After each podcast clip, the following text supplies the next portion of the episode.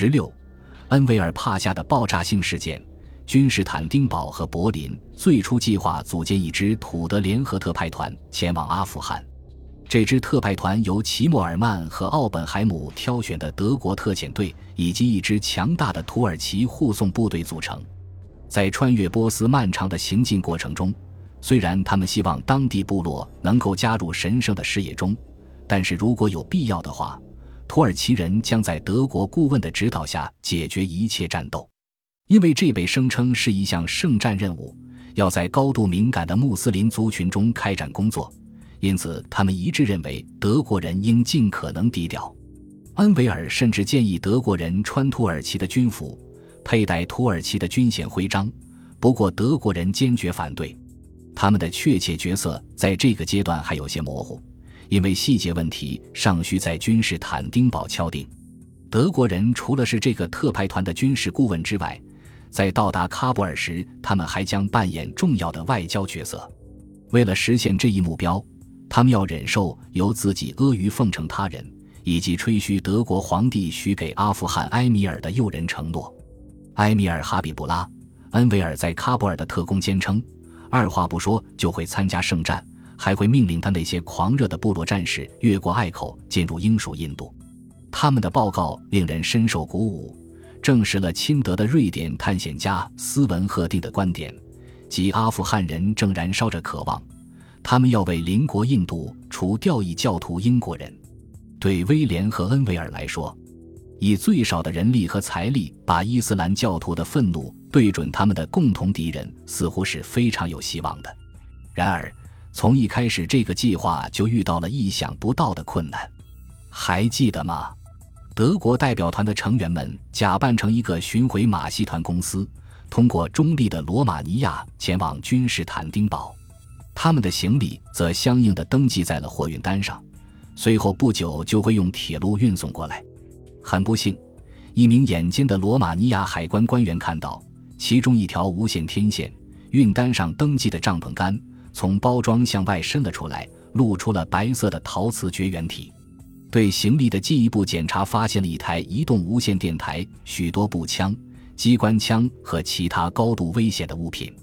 此时，德国人已经安全抵达君士坦丁堡了，但是没有了这些重要的装备，他们就无法继续远征了。德国人又匆忙安排重新运输装备，这一次在布加勒斯特的德国特工提前买通了相关人员，从而确保了他能安全通过罗马尼亚。最后。在耽搁了几个星期后，所有的装备都安全到达了君士坦丁堡。与此同时，当德国特派团不耐烦地等待着设备的到来时，他们和土耳其东道主之间的关系开始变得紧张。主要责任应该落在德国政府身上，尤其是齐默尔曼和奥本海姆，因为是这两人对新兵进行审查，并最终挑选组建成队的。然而，他们挑选的队伍中，除了包括那些具有特殊能力并且适合执行这项棘手任务的人外，还混入了一些完全不合适的人，其中就有一些以前曾在德国非洲殖民地服役的军士。虽然这些军士坚强勇敢，习惯在极端炎热的环境下生活，但却完全缺乏这样一次联合远征所需要的政治和个人敏感性。他们态度粗鲁、傲慢。已经开始把土耳其人惹毛了，更不用说自己的战友了。很快，恩维尔要求将这些人遣返回国。然而，在遣返安排好之前，这些人就已经对特派团的成功机会造成了严重的破坏。他们竟公开在餐馆和君士坦丁堡的其他地方吹嘘自己要去阿富汗。很快。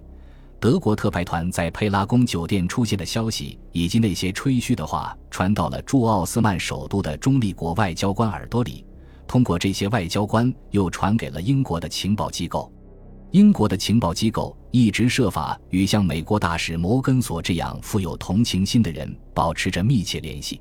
即便这些不合适的人已经离开，德国人与土耳其人以及德国人自己内部的分歧仍然存在。此时，特派团的成员都坐立不安了。他们发现土德联合远征耽搁了很久，进展非常缓慢，因此感到非常沮丧。这些意志坚强的人还不习惯在一起工作，他们之间也不可避免地产生了摩擦。更糟糕的是，军队的人和其他背景的人也存在分歧。因为在柏林联合控制这次行动的外交部和总参谋部只是任命了外交官瓦斯穆斯总体指挥这次行动，由职业军人尼德迈尔当瓦斯穆斯的副手，但是他们并没有为其他成员制定出一套适当的指挥系统。更令德国人恼火的是，恩维尔坚持这次远征以及所有在东方的此类行动的全面指挥权，都应该掌握在土耳其人手中。因为他已经开始担心柏林在东方的长期目标，并且看到柏林的目标可能与他自己的目标冲突。与此同时，德国人纯粹偶然地发现，恩维尔已经秘密派遣了一支小型外交使团前往喀布尔，显然是想捷足先登，抢在他们前面。事实上，这一外交使团并没能成功到达喀布尔，但这一发现并未让德国人的情绪好转。这并不是笼罩在这次远征上的唯一阴霾。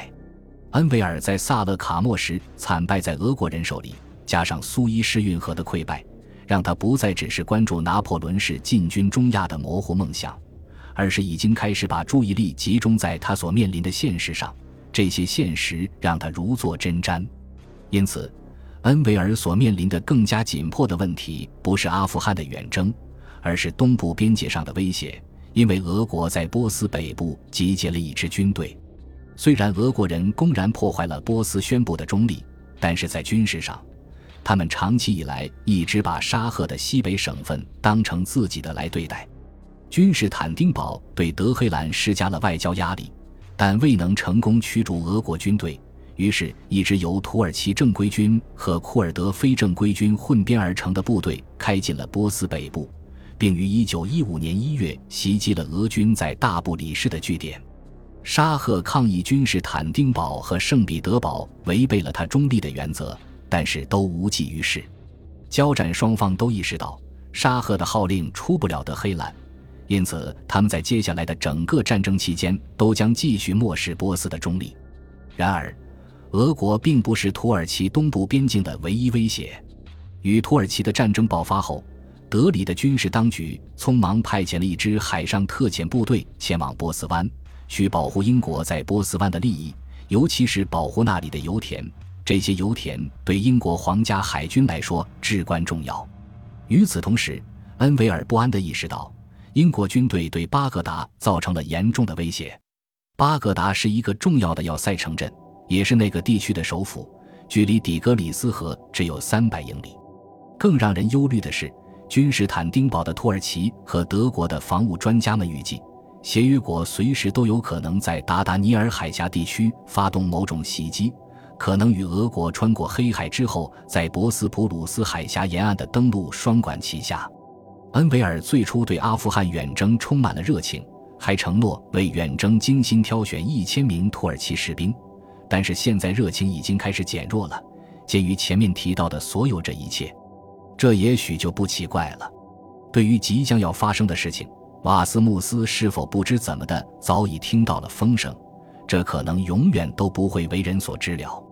但是大概就在这时候，也就是一九一五年一月，瓦斯穆斯做出了一个戏剧性的决定，他把德国特派团的指挥权移交给了尼德迈尔，然后就开始自己独自去冒险了。就连在二十年后就开始帮他写传记的作家克里斯托弗瑟克斯也未能圆满的解释是什么原因导致他当时离开了大部队，以及是哪位柏林的官员批准的。毕竟这个改变是那么突如其来，令人意想不到。一种可能的解释是他和队伍中的其他人关系非常不好，已经恶化到明显不可能继续再当他们的头领的地步。